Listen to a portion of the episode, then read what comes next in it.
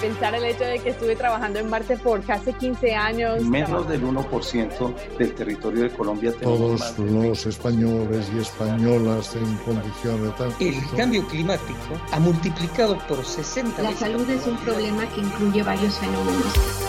Radio UNAM y las direcciones de divulgación de la ciencia y de las humanidades presentan La ciencia que somos. La ciencia que somos. Iberoamérica al aire. Noticias, conversación, entrevistas y más. Ciencia, tecnología y humanidades.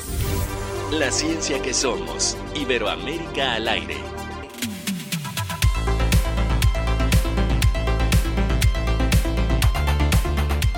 Como siempre, muchas gracias por estar con nosotros, por permitirnos llegar hasta ustedes en esta nueva transmisión de La Ciencia que Somos, este programa, este esfuerzo que hacemos entre las direcciones de divulgación de la ciencia y de las humanidades. Hoy queremos saludar a nuestros amigos de Chile, en donde transmitimos a través de TX Plus, que es una plataforma de comunicación que transmite únicamente contenidos de ciencia. Y por supuesto también saludamos al Instituto Latinoamericano de la Comunicación Educativa, el ILCE, que también nos transmite todos los martes a través del, del canal Espacio Universitario en la página ilce.edu.mx.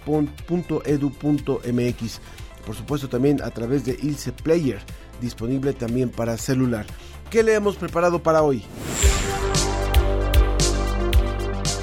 Descubren ratones momificados en los volcanes de la Puna en Atacama. Escuche cómo pueden apoyar en la investigación de la búsqueda de vida en Marte. Sobre la mesa charlaremos acerca de la historia detrás de la película Oppenheimer. Y hablaremos sobre el antiguo Egipto y los misterios que aún guardan sus templos y los jeroglíficos. Por supuesto, los invitamos que a través de las vías de contacto se ponga en comunicación con nosotros en la ciencia que somos, en Facebook, en arroba ciencia que somos a través de Twitter. Ahí es donde puede usted ahora escribirnos, platicarnos, comentarnos acerca de los temas que vamos a tratar. Adelante, vamos, continuamos. Desde España, El informe de la Agencia Iberoamericana para la Difusión de la Ciencia y la Tecnología, DICIT. con José Pichel. Ya está con nosotros José Pichel, preparado como siempre para darnos su primera nota. Adelante José, vámonos, vámonos rápidamente. Hola Ángel, ¿qué tal? Comenzamos hoy esta sección de DICIT con un descubrimiento fascinante que hemos conocido esta semana en la revista Current Biology y nos habla del descubrimiento de ratones momificados en los volcanes de la Puna de Atacama. Es un lugar que está justo entre Chile y Argentina. Son unas montañas que están a más de 6.000 metros de altitud y precisamente por eso es tan apasionante el hallazgo de unos ratones momificados. Y es que la presencia de vida a esas alturas que se han comparado con la superficie de Marte eh, debido a la delgada capa de atmósfera que hay a, esa altitud, las temperaturas eh, gélidas, eh, el hecho de que prácticamente no hay signos de vida, bueno, pues encontrar que, que sí, que efectivamente hay mamíferos allí arriba o los ha habido en algún momento es eh, verdaderamente increíble. Eh, se trata de ratones que han quedado disecados, que, que, han eh, muerto momificados y que se han conservado así incluso decenas o cientos de años y que ahora han sido descubiertos. El hallazgo pertenece a la Universidad de Nebraska y los investigadores eh, los encontraron eh, por casualidad. Eh, encontraron en, la cima del volcán Salín un cadáver de ratón disecado junto a un montón de rocas y eso les dio la pista para buscar sistemáticamente en otras cumbres cercanas otros ratones y encontraron un total de 13 que son los que forman parte de, de este artículo. gracias a la datación por radio carbono. Sabemos que algunos tienen décadas de antigüedad y otros tienen hasta 350 años como máximo. Y gracias al análisis genético los han eh, podido clasificar como una especie de, ratón concreta. Es eh, muy interesante este hallazgo porque, claro, los investigadores eh, están seguros de que, de que ha habido poblaciones resistentes en ese ambiente tan árido, tan gélido, a largo plazo. Pero esto, claro, también deja muchas preguntas muy importantes. ¿Cómo es que los mamíferos pueden sobrevivir? en ese mundo árido de rocas, de hielo, de, nieve, eh, que está eh, en una temperatura al punto de congelación, eh, con la mitad de oxígeno disponible, que el que está disponible a nivel del mar, ¿no? Em, hay una teoría y es que hace más de 500 años los incas subían hasta ahí a realizar sacrificios humanos y animales y es posible que, que los llevasen con ellos, pero es que ninguno eh, de estos eh, ratones que se han encontrado son tan antiguos. Eh, como máximo, te decía antes, tienen esos 350 años. Así que es prácticamente un misterio para los biólogos cómo han llegado hasta ahí arriba esos ratones y cómo se ha podido mantener esa población. Ahora, además, para complementar ese hallazgo, los que están haciendo los biólogos es ver si los ratones eh, tienen eh, algún rasgo fisiológico especial que le permita eh, sobrevivir. Entonces, están haciendo estudios, estudios biológicos con ratones de especies que también viven a gran altura para ver si tienen algo en común, alguna característica especial que les haga sobrevivir en esas condiciones de falta de oxígeno y de temperaturas eh, muy bajas. Así que, bueno, es el principio de, la investigación prácticamente, el principio de resolver ese misterio o tal vez simplemente el principio de conocer un poco más sobre esos parientes cercanos que no dejan de ser mamíferos, que no dejan de ser vertebrados que han conseguido sobrevivir en ese, en ese ambiente que es análogo de Marte prácticamente en la Tierra. Interesante, sin lugar a dudas, lo que puede salir a partir de esta investigación con respecto a los ratones. Y bueno, creo que sería también muy interesante que nos hables de tu, de tu siguiente información que tiene que ver con esta eh, investigación de los plásticos. Venga, por favor, José. La segunda noticia de hoy es un desarrollo de científicos del CSIC de aquí de España sobre una proteína artificial que es capaz de degradar plásticos. Eh, fíjate con lo necesario que es eh, que consigamos eliminar toda la cantidad de plásticos que generamos en el planeta. Cada año unos 400 millones de toneladas y subiendo además esa cifra cada año.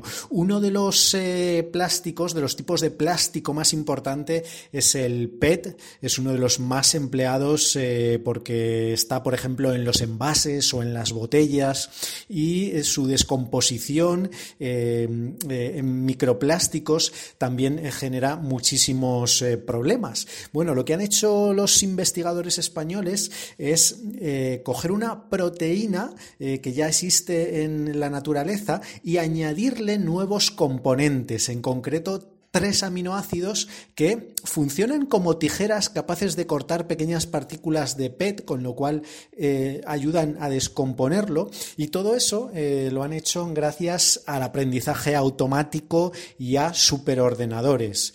Eh, lo que han conseguido es esta proteína que en realidad se parece a una bacteria que eh, descompone plástico y que ya fue descubierta en 2016 por investigadores eh, japoneses. Eh, esta, en cambio, es una proteína artificial, ha sido creada en el laboratorio y desde luego es una buena alternativa frente a otros métodos de eliminación de, los plásticos, porque hay mm, algunas formas de hacerlo que eh, resultan incluso mm, más perjudiciales para el medio ambiente. Por ejemplo, una forma de, eliminar los plásticos es someterlos a altas temperaturas, pero eso ya sabemos que, también implica eh, emisiones, ¿no? Entonces eh, es una buena alternativa, sobre todo porque dicen estos científicos que podría usarse en forma de filtros en las propias eh, depuradoras, es decir, en las depuradoras de, agua, por ejemplo, ya que los microplásticos acaban en, en las corrientes de agua, pues podría ser una buena fórmula para eliminar el plástico de la naturaleza, de, los ríos, de los mares, que es al final donde acaba toda esta contaminación. Así que una noticia, bueno, esperanzadora de lo que nos puede ofrecer la tecnología, en este caso con el apoyo, con todo el apoyo del aprendizaje informático de la inteligencia artificial, de los superordenadores, es decir, de la informática más avanzada para conseguir aquello que queramos exactamente que, puedan hacer las sustancias para deshacernos de, toda la contaminación que, generamos, aunque lo ideal, evidentemente, es no generarla. Bueno, eh, estas y otras noticias, como siempre recordamos, eh, la tienen todos los oyentes en www.dicit.com, la página de la Agencia Iberoamericana para la Difusión de la Ciencia y la tecnología. Ahí contamos muchas cosas más. Un abrazo Ángel, un saludo para todos. Como siempre, muchísimas gracias José por haber estado con nosotros. Te deseamos que tengas unas muy buenas fiestas, una, unas muy buenas navidades como lo celebran allá en España. La revista Cómo ves de divulgación de la ciencia celebra con sus lectores de ayer y de hoy sus primeros 25 años. 25 años. Hemos preparado las charlas Cómo ves, una conversación mensual entre tú y nuestros autores. Ven a la exposición de las 25 portadas más emblemáticas y en diciembre no te pierdas nuestro número especial. En Cómo ves, hay material para todos los curiosos. La ciencia que somos. Iberoamérica al aire. Bueno, no sé si usted tuvo oportunidad de ver la película de Oppenheimer creo que realmente resulta interesante y Christopher Nolan es uno de los directores de cine más importantes realmente en nuestros tiempos y en este año esta cinta que habla sobre el creador de la bomba atómica realmente acaparó la atención. Vamos a dejarlo eh, con esta mesa donde dos expertos nos hablaron sobre la historia y sobre el contexto de los científicos que colaboraron en el proyecto Manhattan. La ciencia y sus respuestas están sobre la mesa. Para hablar sobre, para hablar sobre esta película, eh, justo hemos invitado eh, vía, vía Teams a la doctora Gisela Mateos. Ella es investigadora del Centro de Investigaciones Interdisciplinarias en Ciencias y Humanidades de la UNAM. Ella está adscrita al programa de investigación Historia de la Ciencia y entre sus intereses está la historia de la física en particular en el siglo XX y los usos de las tecnologías nucleares en América Latina. Bienvenida, gracias por estar con nosotros. Muchísimas gracias. Y aquí en la cabina está conmigo el doctor Julio Herrera Velázquez, él es investigador del Instituto de Ciencias Nucleares de la UNAM. Muchas gracias por estar aquí con nosotros, doctor. Gracias por invitarme. Muchas gracias. Bueno, yo, yo me cuento entre los que no hay que spoilear. Me encuentro entre los que todavía no hemos tenido la oportunidad de ver esta película, de la cual mucha gente habla, pero sí queremos pues recuperar, por supuesto, la experiencia que ha representado el que una película en la que, en la que se ha invertido muchísimo dinero y se rescata también la imagen de un personaje, pero más allá de eso, creo que se rescata la, la, una época importante para la ciencia, para la, para la física en particular, y por eso queremos conversar con ustedes. Entonces, empezamos, si quiere, doctor, con la parte, con la parte de lo que representa este personaje y la investigación que él hizo y que derivó en, en este, en, en los acontecimientos históricos que, que narra la película, por favor. muchas gracias. De hecho, habría que empezar por señalar que la película es una película sobre Oppenheimer, más que sobre la bomba. Digamos que la bomba es un carácter eh, de reparto en la película, por así decirlo. Es un personaje más. Es, es uno, un personaje, eh, aparte de, del personaje principal que es Oppenheimer. Y claro, aquí hay varias cosas que considerar. En primer lugar, el momento histórico en el que se descubrió la fisión nuclear. Y esto es muy desafortunado, ya que ocurrió justamente cuando estaba por iniciarse la, la Segunda Guerra Mundial. el primer artículo que explicaba la fisión nuclear eh, se publicó precisamente el primero de septiembre de 1939, que fue el día que Alemania invadió Polonia. Y esto llevó a una desconfianza entre los investigadores que habían permanecido en Alemania y los que habían huido de Alemania hacia Inglaterra y hacia Estados Unidos particularmente. De tal modo que ante la sospecha de que Alemania podía producir una bomba de fisión, eh, ellos sintieron la obligación de trabajar en el mismo proyecto con la idea de ganar la guerra, de ganar la carrera y la guerra a Alemania. ¿Por qué la trascendencia de la fisión y si nos pudiera explicar la diferencia justamente con la fusión nuclear? Bueno, lo que ocurre es que se puede obtener energía tanto a partir de romper núcleos pesados como de unir núcleos ligeros. Eh, cuando se rompen núcleos pesados estamos hablando de fisión nuclear. Cuando eh, hablamos de unir núcleos ligeros hablamos de fusión nuclear.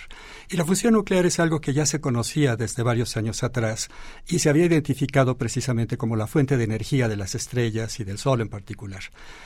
La fisión nuclear es algo que todavía no se había eh, descubierto.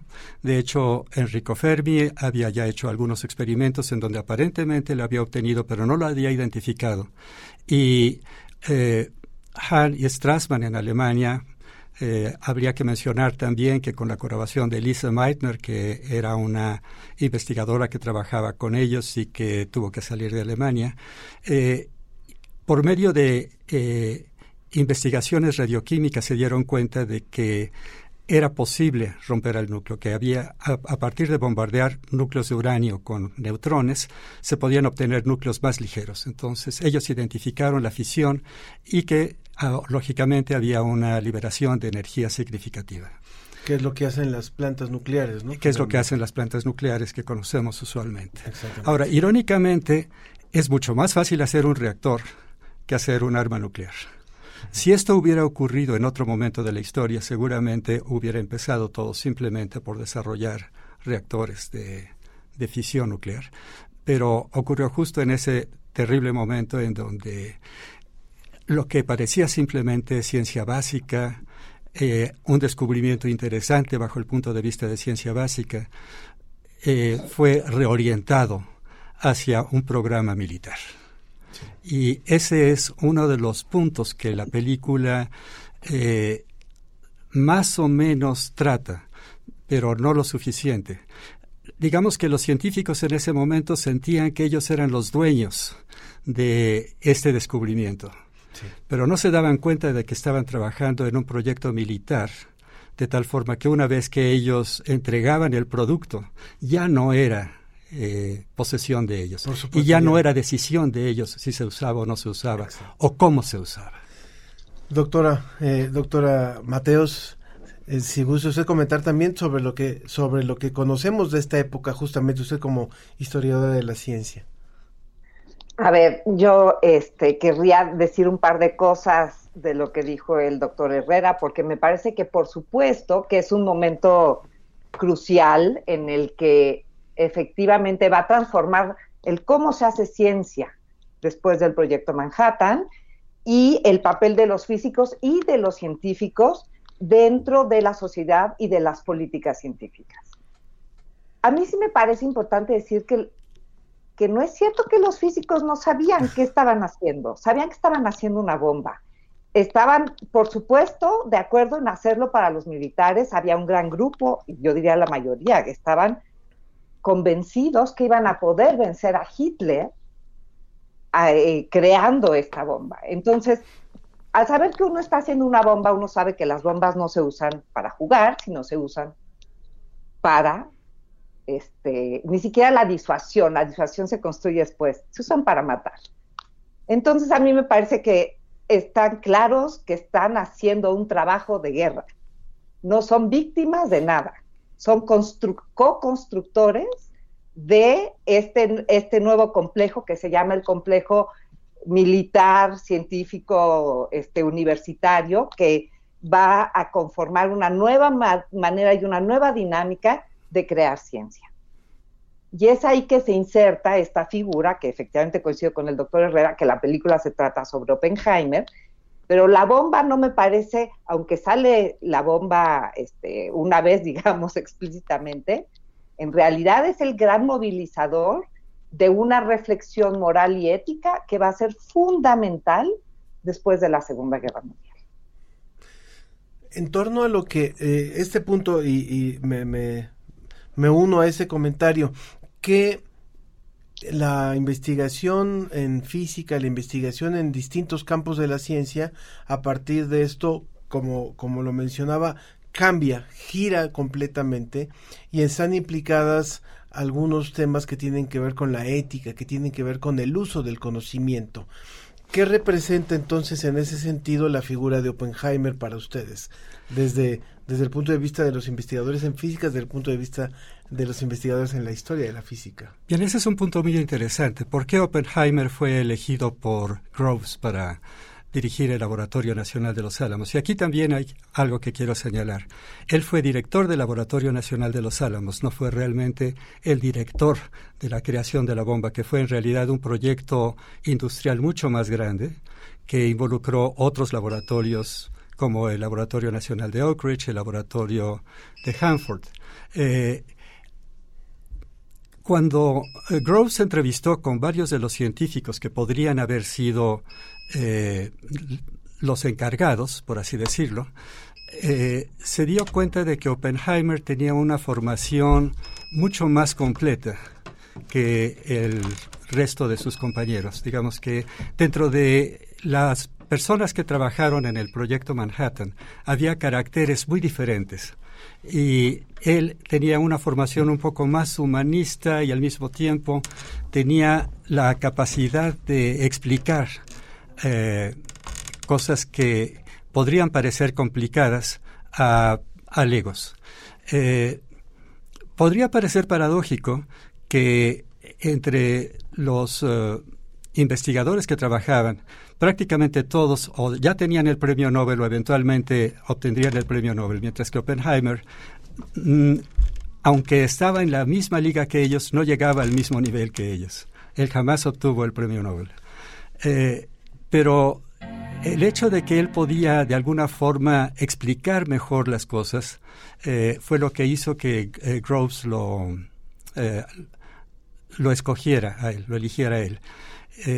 sobre todo para poder coordinar al resto del grupo. En cierta forma, aunque no se puede seguir un, un símil, yo diría que Oppenheimer es como una especie de, de, Eisenhower, mientras que Eisenhower eh, tenía que coordinar a otros caracteres como eh, Bradley o como Patton o como Montgomery en el campo de batalla. Y él jamás, él jamás, jamás estuvo en el campo de batalla. Oppenheimer era el, el que podía coordinar a todos ellos y coordinar los diferentes caracteres. Ahora, ¿qué, qué aportación, eh, más allá de, de, esto que ha sido muy marcado, que tiene que ver con el proyecto Manhattan, que tiene que ver con este laboratorio, finalmente una figura de un investigador de estas características, ¿qué aporta o qué, qué representa para la historia de la física, por ejemplo? Creo que ahí Oppenheimer eh, sí cometió el error de pensar que eh, al mismo tiempo él podría tener influencia sobre el uso de la bomba.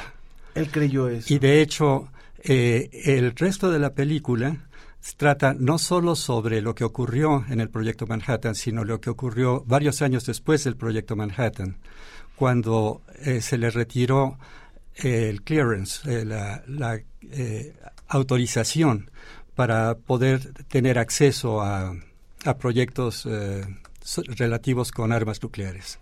Y eh, esto es muy significativo porque en ese momento es cuando él se da cuenta de que eh, no tiene ningún poder sobre lo mismo que él ha creado. Creo que esa es la diferencia eh, importante, que es, sí es cierto, ellos obviamente sabían lo que estaban haciendo y sabían por qué lo estaban haciendo. Pero al mismo tiempo ellos pensaban que tenían capacidad de decisión y eso no era cierto. En el momento en el que Oppenheimer quiso influir su capacidad de decisión, en particular sobre el desarrollo de la bomba de hidrógeno, por ejemplo, fue cuando decidieron que Oppenheimer ya no era conveniente, no era conveniente tenerlo como un asesor de la Comisión de Energía Atómica. Y ese es el punto en el que termina la película, precisamente. Ahora, yo no me siento tampoco... Eh, eh, no, no siento pena por Oppenheimer, porque a final de cuentas lo que ocurrió fue que perdió poder, un poder que él sentía que tenía. Pero la verdad es que pasó el resto de sus días en Princeton, en el eh, Instituto de Estudios Avanzados, haciendo física con eh, las personalidades de su época. Claro. ¿Qué papel juegan este tipo de personajes en la historia de la física finalmente? No solamente a partir de este elemento que representa la bomba, sino qué representó él en el esquema de la física que estaba desarrollándose en esos años. Aquí me parece que Oppenheimer va a representar más allá de la física, que me parece que por eso también eh, eh, se vuelve poderosa la imagen, es de los científicos lo que ocurre con la persecución del macartismo eh, va a ser fundamental en toda una discusión que surge en Estados Unidos justamente después de que se tira la bomba. El presidente Truman le encarga a Vannevar Bush hacer un informe sobre el estado de la ciencia en Estados Unidos. Y escribe un informe que es muy importante, en el cual está apelando a que la financiación de la ciencia debe ser a través del Estado y no necesariamente a través del complejo militar, que sí debe haber una ciencia enfocada a las necesidades de la defensa y de la marina, pero tiene que haber una ciencia que no tenga nada que ver con ello. Y eso va a derivar en 1949 en la construcción de la National Scientific Foundation, que es la realmente la que da el dinero para hacer ciencia civil. ¿Sí? Entonces es en medio de esta discusión que viene la casa, lo que se llama la casa de brujas del macartismo en contra de todos aquellos que hubieran tenido que ver con el comunismo. Y Oppenheimer representa a este grupo de científicos que están abogando por esta ciencia civil irresponsable.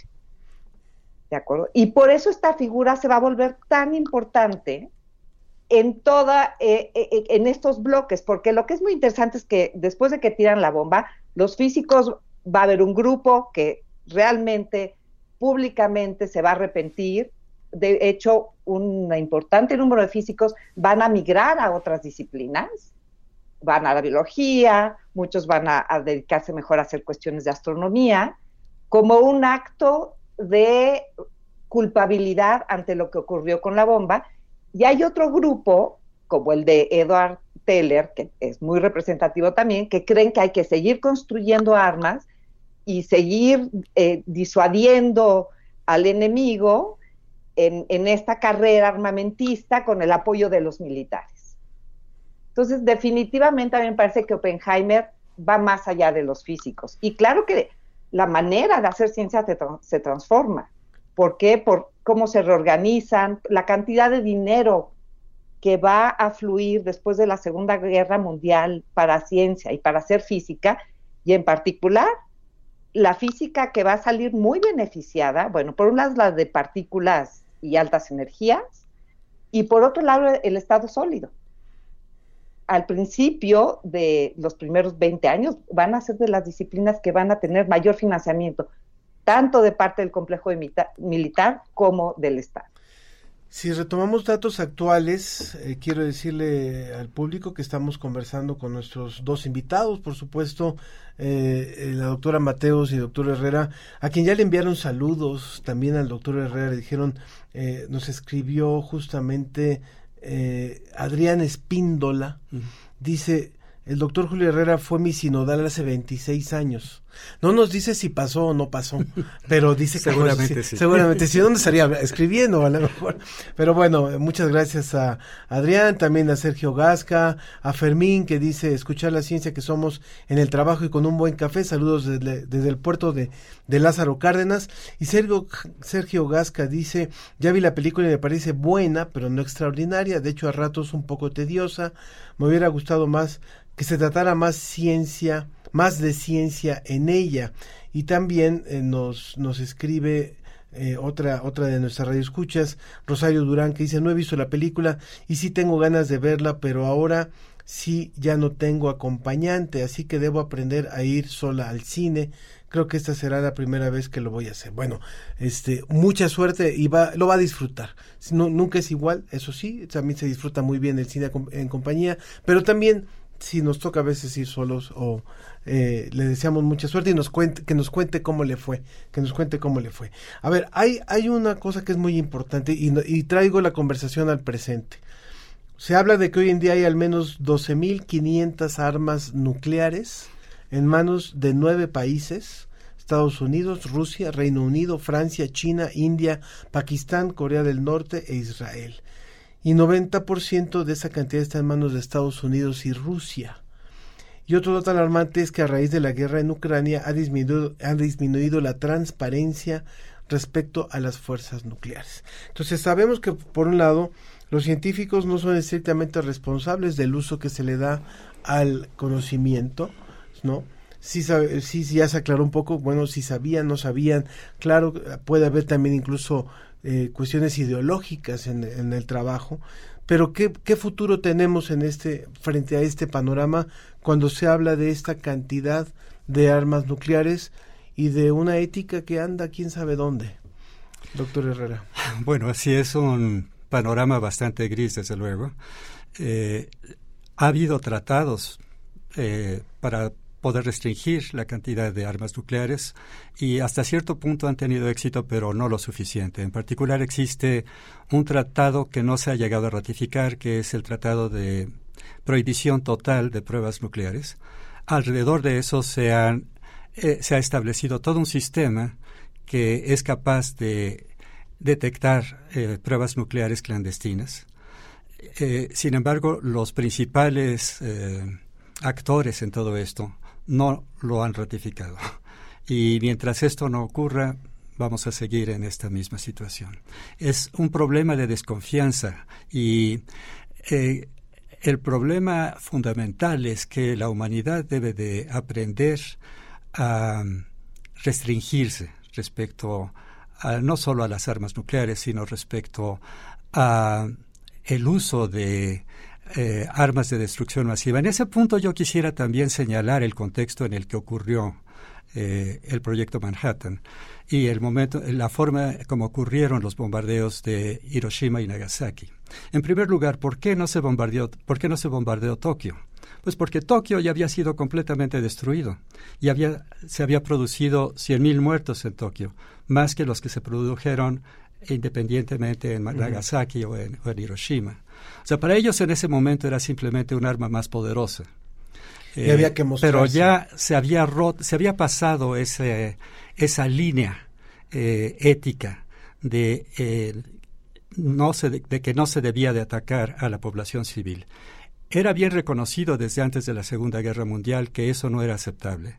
Pero poco a poco, bueno, en primer lugar se pasó esa línea en Guernica, en Guernica en varias localidades de China cuando invadió Japón a China y fue creciendo, fue escalando hasta el punto en el que eh, antes de tener armas nucleares se habían desarrollado ya técnicas para producir huracanes con armas incendiarias y destruir ciudades.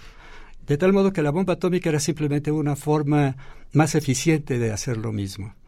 El punto importante entonces no es solo la restricción de las armas nucleares, sino la restricción del bombardeo a poblaciones civiles, independientemente de si son armas nucleares, químicas o simplemente bombas incendiarias. Sí. Doctora Mateos, si, si hay un joven por ahí de 16, 17, 18 años interesado en la física, por ejemplo, eh, es una buena opción el ver esta película y el aprender un poco más del uso de la física. Bueno, yo creo que sí. Yo creo que algo que es muy bonito, en algún momento alguno de los comentarios que alguien decía es que era más de física y que le hubiera gustado que hubiera más. Yo creo que, que se enseña algo esencial, que es que la ciencia es colectiva y la física también es colectiva. Y para mí rompe con el, este paradigma que se creó con la figura de Einstein de que la ciencia es un individuo pensando a solas el mundo. Entonces, le diría que claro que es un espacio para que se entusiasme, pero sobre todo para que se dé cuenta que el hacer ciencia es un acto de responsabilidad social y, por supuesto, ética y moral. ¿De acuerdo? Que va con otro comentario que hizo otra persona que habló diciendo, si la ciencia incluye a las personas y se sigue trabajando por la humanidad.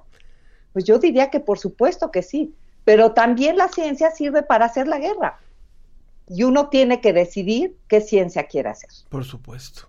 Dice Rosario Durán, también no creo que después de la bomba hayan llegado a un pensamiento ético y humanista, más bien pienso que si volvieran a utilizar a otra ahora en las diferentes guerras que se libran, se llegaría a destrucción masiva. ¿A quién conquistarían si ya no hay nadie? Pregunta. Bueno, pues muchísimas gracias a nuestros dos invitados, el doctor Julio Herrera Velázquez, investigador del Instituto de Ciencias Nucleares de la UNAM. Muchas gracias, doctor.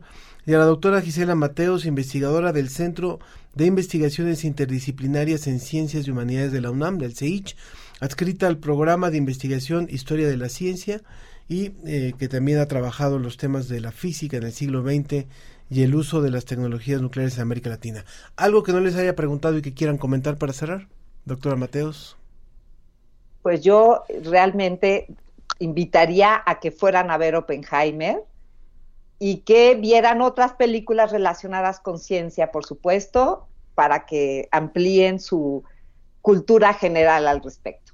Gracias. Algo que, ¿Alguna película que recomiende además de esta, perdón? Ah, yo recomiendo mucho que vean Stalker de eh, Andrei Tarkovsky, por supuesto, y que vean Lluvia Negra, que es es la versión japonesa de la bomba atómica. Gracias, doctora Mateos. Sí, yo quisiera señalar que aún antes de la bomba atómica, en la Primera Guerra Mundial también se tuvo un problema parecido con el uso de eh, los gases eh, venenosos, con la guerra química. Y de hecho tenemos un problema parecido, del cual no se habla tanto, que es el uso de las armas químicas. Curiosamente, se ha podido conseguir más en lo que se refiere a tratados en armas químicas que en armas nucleares. Pues muchas gracias, doctor. Y, perdón, un segundito nada más. En estos días, nuevamente, Japón, eh, bueno, Japón anunció que iba a verter eh, el agua de las plantas nucleares. ¿Algún comentario sobre eso? Ah, ese es otro tema interesante. Algo breve que nos pueda decir sobre esto, porque creo que es muy importante aprovechando que lo tenemos. Bueno, para poder hacer esto, eh, el Organismo Internacional de Energía Atómica hizo toda una serie de estudios para ver que esto que se está vertiendo es, eh, no es nocivo. En realidad, el agua ha sido tratada de tal modo que los isótopos pesados han sido removidos, pero siempre queda tritio, que es un isótopo del hidrógeno, entonces es parte del agua. Eh, lo importante aquí es que el tritio no se libere en cantidades eh, demasiado altas. Ahora, creo que aquí hay un problema de relaciones públicas que han tratado, que, eh, eh, hay un error de relaciones públicas que ha cometido tanto el Organismo Internacional de Energía Atómica como Japón, y es el no haber incluido a China y a Corea en estos estudios, de tal modo que pudieran estar convencidos antes de poder proceder. La otra cosa es que se habla mucho del volumen de agua que están vertiendo, pero no de la actividad, es decir, de la radioactividad que están vertiendo. Y eso es el dato que sería realmente importante. Vamos a, ojalá que podamos conversar de esto muy pronto, eh, más ampliamente. Hay mucho que decir a él. Muchas gracias, gracias doctora Mateos, muchas gracias, gracias. También nos llegó otro comentario que hablaba acerca de que deberían de prohibirse las armas nucleares finalmente. Bueno, vamos a, a es un tema siempre, siempre importante. Continuamos, continuamos en la ciencia que somos. No todos los dinosaurios se extinguieron. Algunos siguen aquí. Visita Dinosaurios entre nosotros, una nueva exposición del Museo Americano de Historia Natural y Universum. Ven y descubre la fascinante evolución de las aves a partir de los dinosaurios. Exposición incluida en tu entrada a Universum. Dinosaurios entre nosotros. Nunca los verás igual.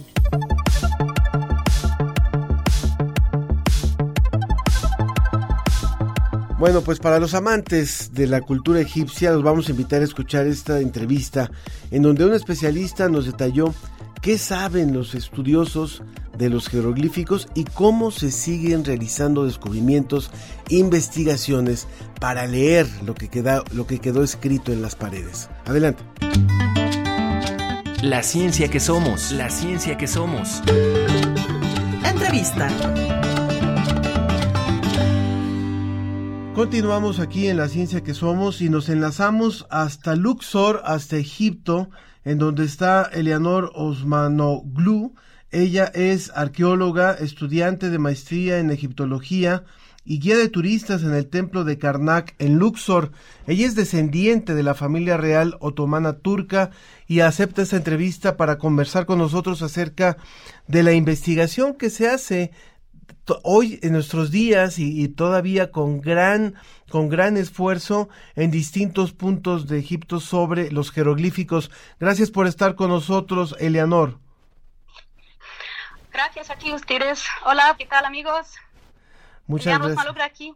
Muy bien, pues allá en Egipto ya ha terminado una jornada de, de trabajo y quisiera que nos contaras un poco lo que pasa, lo que pasa día a día allá en el templo de Karnak, en donde tú eh, haces prácticas, también haces tu, tu, trabajo como guía de turistas, pero donde también estás, tú estás estudiando ahora esta maestría para entender mucho más qué es lo que nos siguen hablando los jeroglíficos. Cuéntanos, por favor. Sí, primero muchas, muchas gracias amigos para escucharme y necesito saber primero qué significa los jeroglíficos. El jeroglífico amigos es una idioma muerta, puede ser una lengua sagrada donde los egipcios se han usado desde 4.000 años antes de Cristo, puede ser 7.000 años, claro. Y también como una lengua sagrada podemos leerlo, escribirlo eh, desde todas las direcciones. Eh, también este idioma, como he dicho, siempre representando y también describe la vida, la historia, el, ambiente, el poder hacer como el entorno del antiguo Egipto. ¿Cuál es la forma en la que se preparan para seguir estudiando estos jeroglíficos? como he dicho, el jeroglífico como un idioma también siempre tuvo como tres tipos eh, de más, más de 4.000 años, que son el jeroglífico, una lengua sagrada para la familia real de Egipto. También tenemos el segundo tipo llamado el demótico, eh, que era otro idioma también, pero puede ser como para el, el demótico normalmente para el, público.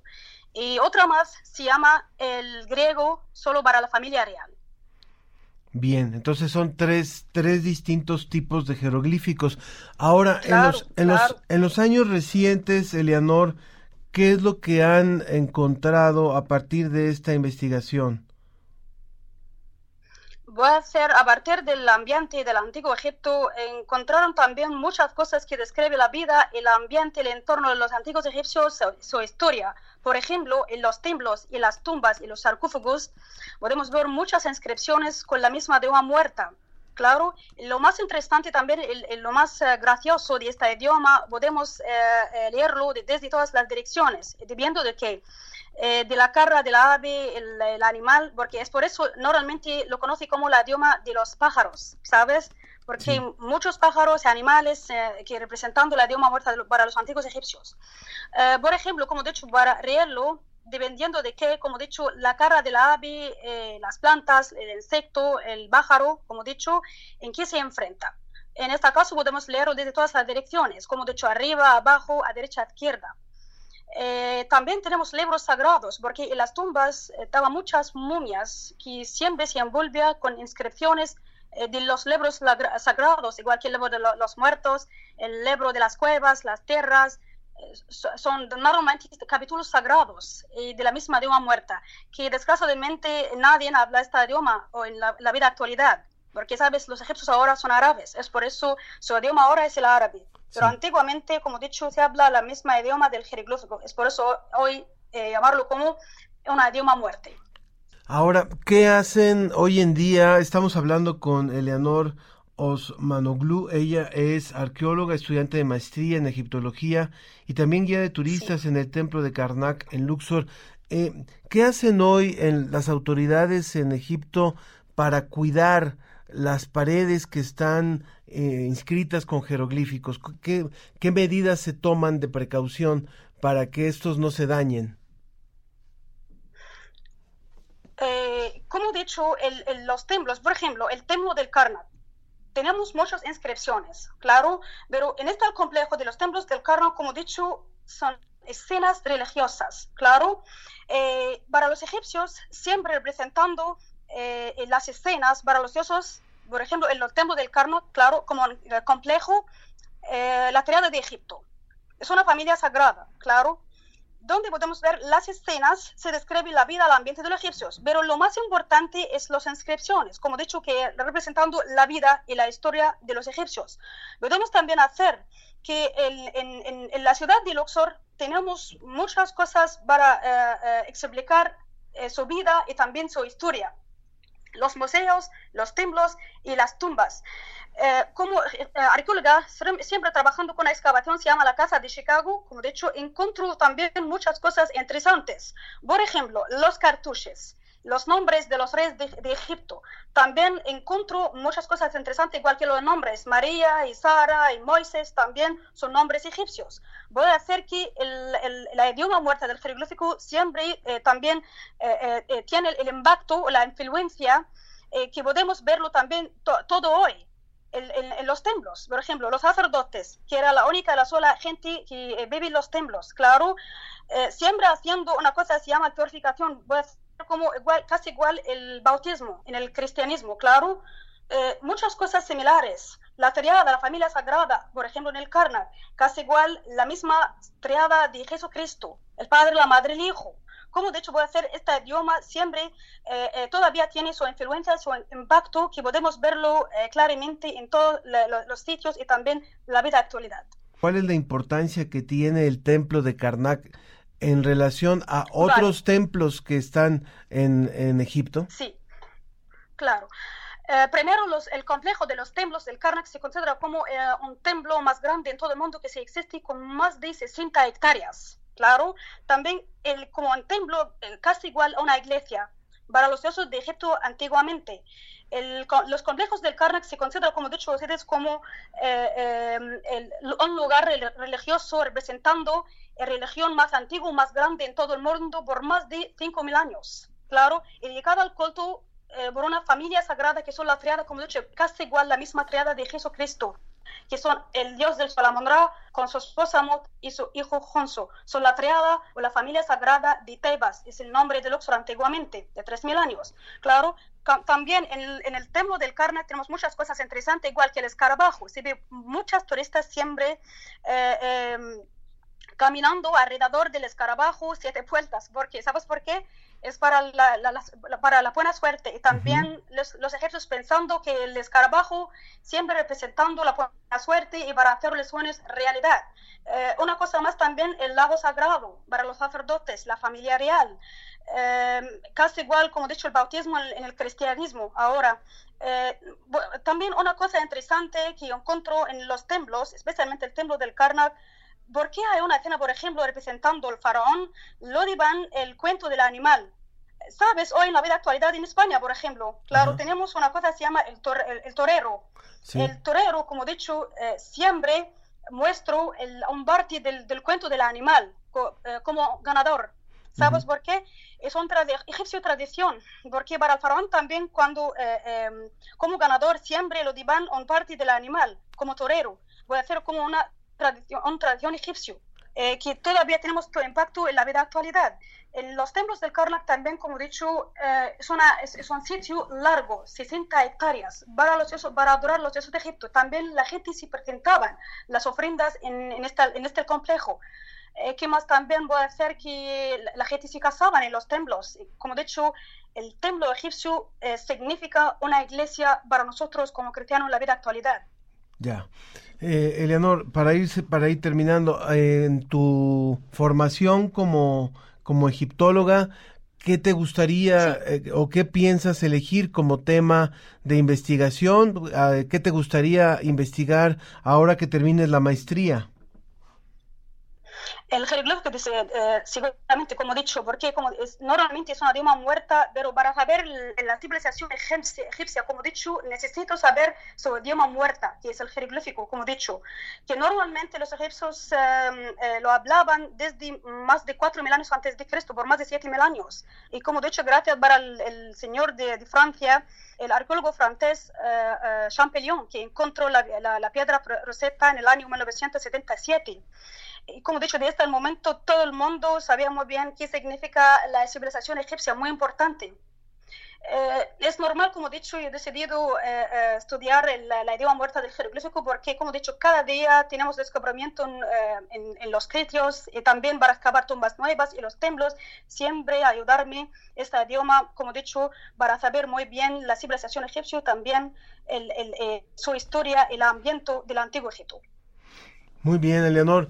Para los que para los que aman la cultura egipcia, para los que están interesados en la cultura egipcia, ¿qué les dirías? ¿Qué falta por conocer de todo lo que se está investigando en estos días, en la actualidad en, en ese país? Mucho, mucho, de verdad, porque cuando falta mucho porque Egipto siempre era la tierra de la civilización muy importante y también la sola y la única nación eh, eh, dentro de todo el mundo. Em, porque aquí también en Egipto cada día tenemos, como de hecho, eh, nuevo descubrimiento y muchas excavaciones trabajan aquí los americanos y también el UNESCO que trabaja para excavar tumbas nuevas y también, también templos. Es por eso, como he dicho, hacer, falta mucho aquí.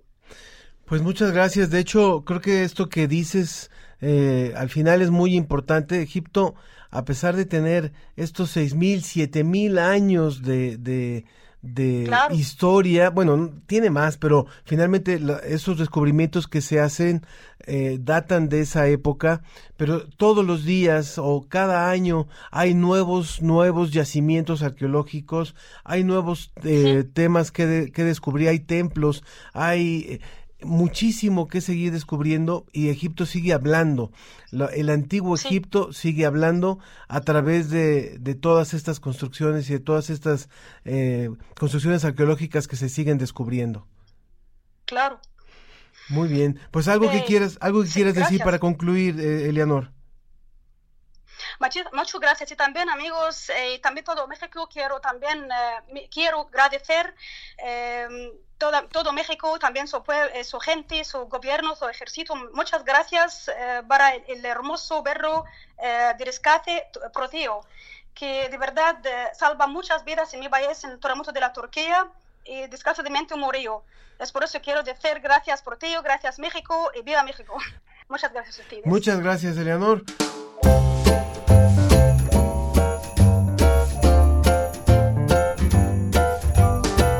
No podríamos despedirnos sin desearle que tenga unas buenas fiestas, sanas, saludables, divertidas o al menos en paz. Eso creo que es importante para estos días que tenga una, un buen festejo, una, una buena cena cuando es posible y por aquí nos estaremos escuchando con mucho gusto la próxima semana. Mi nombre es Ángel Figueroa y a nombre de todo el equipo le mandamos un abrazo, un abrazo en esta Navidad.